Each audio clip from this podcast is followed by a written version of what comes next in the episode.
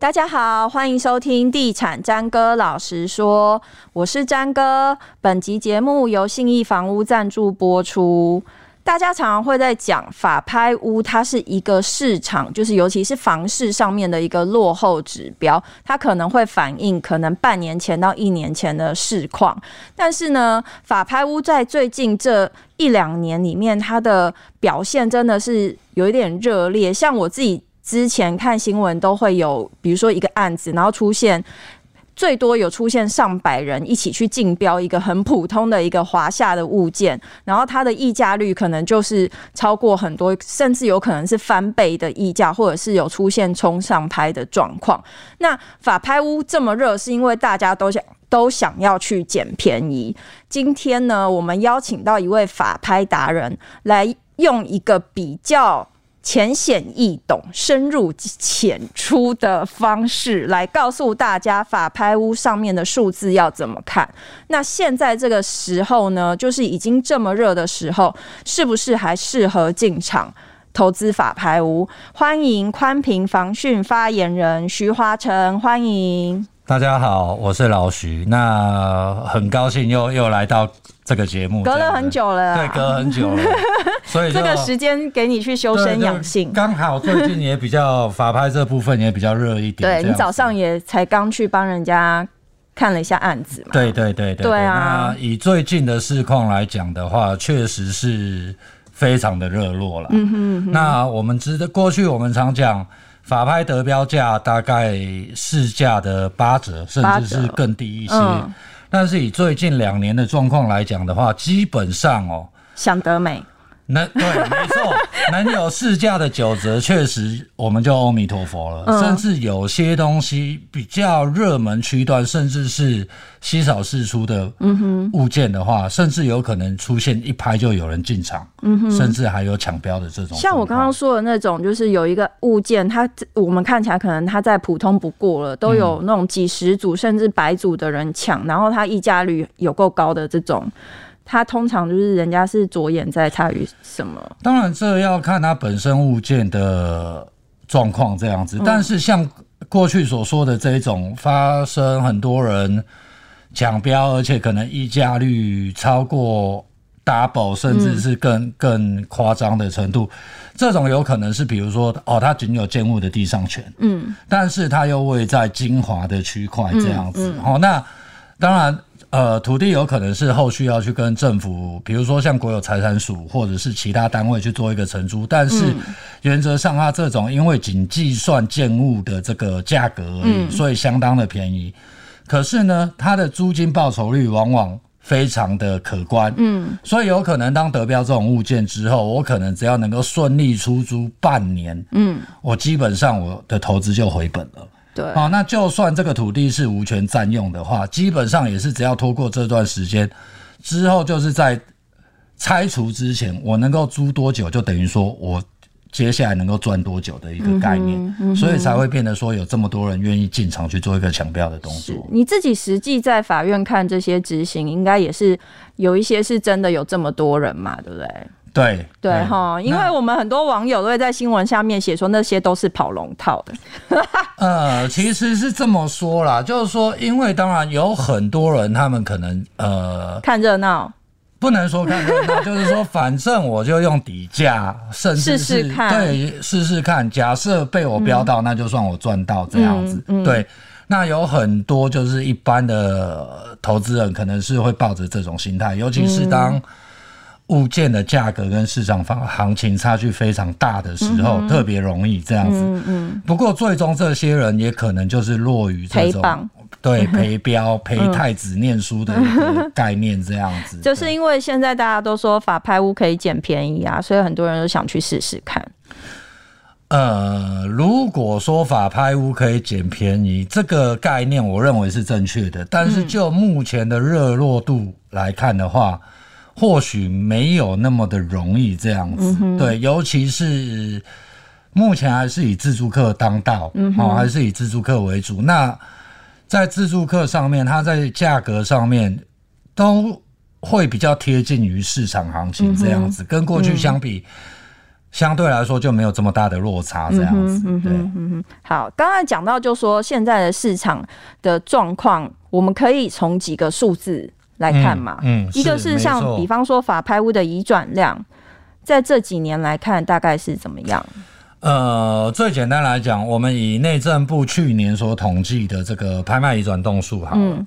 哦，那去年其实它的整体的拍卖移转动数只有四千两百四十八栋这样子。嗯那跟前年相比呢，大概减少了将近两成的这个移转量，这样子。嗯。那为什么会发生这种原因？最主要也是变得说，第一个，台湾的不动产市场热络这样子。嗯。那其实很多交易，呃，在中介端就已经完成了。嗯。就算这个债务人他资金上面有缺口，或许在这个。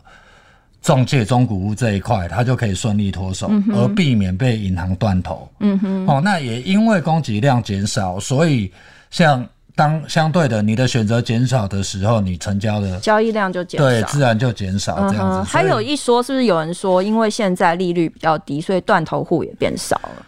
当然，当然，那因为现在其实利率是就之前的利率来讲，大概都在一点三趴，嗯，好左右这样子。那当然，这跟过去投资客大举进场也有很大的改变。嗯、我们知道，过去投资客可能同时间手头上可能有最少可能五间以上的这种，不管是带那个预售屋啦、嗯，或者是其他的成屋在那边玩这样、嗯。那但是自从修法之后呢，哦，其实因为有这个买卖年份的一个限制住，所以投资客他们。现在进场的话，通常手头上不会维持那么多的物件，嗯、那相对来讲的话，它被断头的几率也就减少很多，这样子、嗯嗯。对，所以就投资客的物件来讲的话，现阶段在市场上面释出的可能就没有那么的多，这样子。对，一个是以转量，那接下来我们看那个拍定率或者是平均拍定次数来看。嗯嗯嗯，嗯。那我想说这个部分，我们可能用平均的拍定次数来看，可能会比较准确一点。好，好，那简单来讲呢，如果说从呃就这个拍定次数来看的话，过去两年来讲，其实差异不大哦。以去年来讲的话，它的整体的。成交率大概是落在呃十六点五六 percent 这样子，嗯，那前年的话大概是十六点五三，好，那我们看起来就是基本上维持在平盘，嗯哼。但是如果说我们放大这个年限哦，我们以过去十年来看哦，那其实交易最清冷的时候是在我们所谓的房市寒冬的时候，嗯嗯，也就大概是一五一六一五一六，因为一四年寒冬开始，嗯嗯，好那。一五一六这时候整体发酵，所以大家都保持着比较观望的态度，嗯。那时候整体法拍的成交率就大概落到大概只有十点八左右而已，嗯，也就是说大概每拍卖十次才有一户会交易出去。对对对，嗯，呃，这两年已经拉到大概十六了这样子，嗯，那可以。从这边得到一个反证哦，就是说这两年台湾的房市真的非常的热络、嗯嗯、哦。我们可以说这两年就法拍市场的表现来看，应该是这十年的最高峰的现象这样子。嗯、那你刚刚还有提到一个平均拍定的次数，对，从次数来看呢？平均拍定次数的话，目前哦就是从二点七四。哦，我们现在已经到二点五了。二点七四是什么时候？哦，二点七四是这么做计算，它是说平均哦，嗯，就是说平均大概呃，我们知道法拍大概都是分一拍、二拍、三拍这样子，对，对。那过去的平均成交大概是在第二点七拍的时候会有人进场这样，接近三拍的，对，接近等于说接近三拍这样子。嗯、那目前已经。这个拍卖次数已经往前提升，大大概到二点五这样子，也代表说，其实大家随着市场的热络度增加，大家也越来越愿意去这个提早出手进场去抢这个心目中的标，就是他不想等到三拍了啦，他想说赶快抢到。对，因为过去可能大家会认为说，哦，到三拍才跟市场的价差有出来。对对。可是现在其实我们可以发现哦，就算你三拍进场，常常也会出现。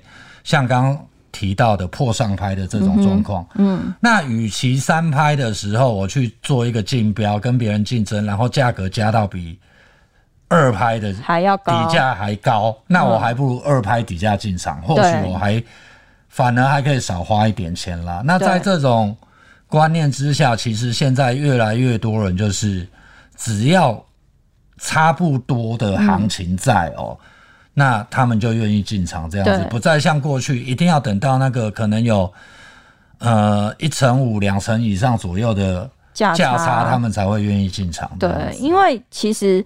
如果不了解的人，大概是这个样子，就是比方说一拍的时候，它设定底价是一千万，到两二拍的时候，它可能就是打八折到八百万，三拍的话，可能就是这个八百万再打八折，没错。所以很多人就会想说，那我就等到这个打六四折的时候再进场。哦，对，过去是这样子。那从这些数字上面来看呢，啊，我们可以分析得出来，像以北中南三地来讲的话。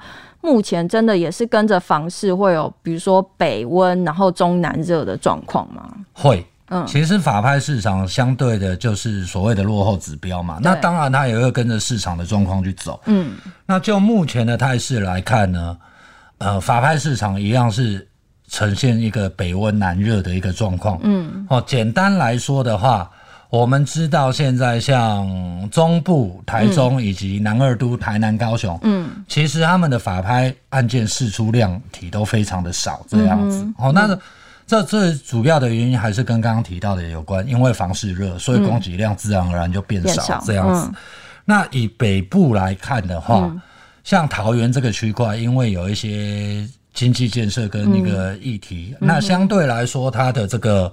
房价基起也比双北来的低一些，嗯，嗯，所以像目前桃园的法拍也非常的热络这样子，嗯、哦。那以拍卖件数来看的话，目前试出最多的大概是新北市。新北市，对，嗯、那这最主要是说，因为新北市它的幅员比较广大这样子，那相对来讲，呃，新北市过去建商的一个推案量也大了一些这样子，嗯、所以现在会有一些比较多的释出这样子，嗯、对。嗯那如果说我们来看，呃，六都当中到底是哪一个区块它的反应是最好的？嗯，其实简单来讲就是中部，台中。对对，就是台中。我们知道过去这几年，我们可以看得到，不管是建商啊，嗯、其实基本上购地都是以台中为主。嗯，对，一直到这一阵子，这一呃，从去年开始，对，才慢慢往往南移这样子。嗯、对，那。因为之前的哦，或许说是新闻炒作也好，那确实台中就是越来越越热络起来。嗯、那我们从台中的几个呃数字来看哦，嗯、第一个它的加价率是六都里面最高的一个。嗯哼，嗯哼，它的加价度大概已经拉到接近十五 percent 左右，加到十五 percent，意思就是说一千万他愿意加，再多加一百五十万下去做一个竞标的动作，那、嗯、很多哎、欸。对，嗯，对。那再来的话，就是说它的这个我们刚刚有说的平均得标拍次，嗯、对不对？大概落在二点五左右嘛。嗯、全台是对，全台大概落在二点五，但是台中、嗯、不好意思。它大概只有一点九八而已，也就是说，在台中这边，对大家在抢，嗯、所以甚至有可能它的平均得标拍次还不到二拍。嗯，对，嗯、因为它是平均下来的、啊。对，它是平均下来的。但是从这边我们也可以知道，就是说台中的物件到底有多抢手这样子。嗯，嗯，那现在已经这么热，现在还适合在进场法拍屋吗？尤其是像比如说一些新手。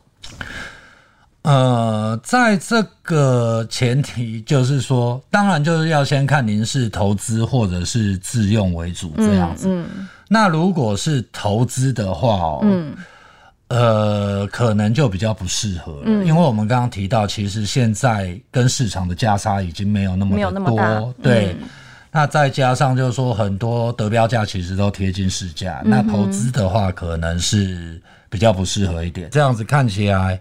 还是会比较倾向，就是说自住方面的话，可以考虑，嗯，哦，因为就目前的市场状况来看，似乎房价只会越来越往上涨而已。这样子，其实按照过去的经验来看啦，就算修正的话，可能修正的幅度也有限，太大，对，了不起大概就是一成左右而已。但是上涨的话，可能涨幅就不止这一些了。对，所以自住的话，我是认为说。啊、呃，有兴趣的人倒是可以多观察哦。那仔细挑选，应该还是可以挑得到自己心目中理想价位跟这个区块的一个房子这样子。那其实大家也会想说，诶、欸，法拍屋进场之前有没有什么我们一定要注意到的地方？比方说它的付款方式是不是也跟一般买房子不太一样？对，法拍屋它比较特殊的付款方式就是说，它在得标之后七天内，嗯，就要把全部的尾款缴清这样子。嗯，嗯那所以说在自备款的准备上面来讲，可能要多准备一些。嗯，嗯哦，那我们知道一般于呃一般成屋的买卖，你可能只需要付两成。对。那接下来的成交价的八成就是通通由银行这边去做做贷款。嗯、那法拍屋来讲，相对来说，呃，部分银行也有做这种代垫的服务这样子。嗯、不过前提是，呃，第一个他们的估价方式是并不是以最终的得标价为主，嗯、他们是以银行估价的八成。嗯、假设这一间房子银行估价一千万来说哈，银、嗯、行最多只能贷给你八百万。八百万。那如果它底价是一千一百万呢？嗯，那中间这一百万落差，你就要自己想办法。好、哦，这这个是法拍屋比较特殊的状况。嗯、还有的话，就是说法拍屋的利率也比一般的房拍的房贷利率来的高。嗯，嗯就现行来说的话，其实。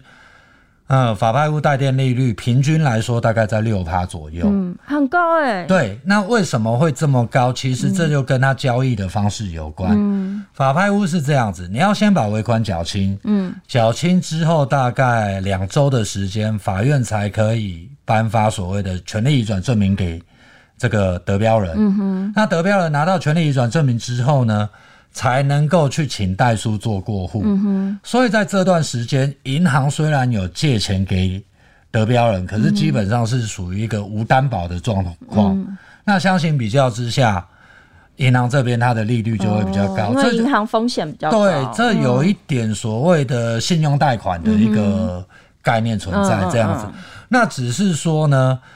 好家在是说，这一个维持这么高的利率，它的维持的时间并不会很久。嗯哼。好、哦，那基本上只要你一拿到一过户到自己名下之后，银行这边就可以立刻转为一般的房贷利率这样。嗯哼。所以我们在算哦，就是说大概得标到过户大概会需要一个月到一点五个月左右的时间，嗯、最长不会超过两个月这样子哦。嗯、那像这种状况之下，也就是说，你如果说要跟银行申请代垫，你要付的这种比较高额的利息，嗯、也顶多大概是两个月左右。但它也是一笔支出啦。对对，对但是相对来说，就是说最好的状况当然是你自有资金足够嘛。嗯、等到整个过户之后，你再自己去向银行做一个贷款。嗯、可是如果说一般的民众口袋没有这么深的话，嗯、哦，那还是可以去多做比较，因为其实就。目前来说，刚刚有提到利率平均是六趴左右嘛？嗯、那其实各家银行还是有一些细部上面的差异、嗯、哦。那比如说，有的它可能是带电利率五点五趴，嗯、但是后面需要绑他们银行三年的房贷合约这样子。那有的利率虽然比较高呢，虽然是可能到六点三趴哦，但是它并不需要绑任何的约定这样子。那这是这就是看这个消费者这边自己怎么样去选择，因为，嗯、呃，像我过去来讲的话，比如说我有客户，他本身是台湾银行的员工，嗯、哼那因为台湾银行没有在做代垫这一块，嗯，好、哦，所以他这一块他势必是去必须去寻找其他银行来做一个配合，但是就房贷的部分呢？他可能因为本身就是员工，所以他可能还会有所谓的优惠利率，嗯，所以他最后还是会选择回到自己本身所从业的银行这样子。对，好，这样听下来好像其实你想要玩法拍屋，除非你口袋要深一点，其实好像一般小资族也不是那么可以轻易的玩得起。今天谢谢老徐来节目里面跟我们聊了法拍屋现在的现况，以及现在适不适合进场法拍屋做投资。他刚刚也告诉大家了啊。最重要的三个字，在那个节目里面自己听清楚。好，谢谢老徐。以上节目由信义房屋赞助播出，拜拜，拜拜。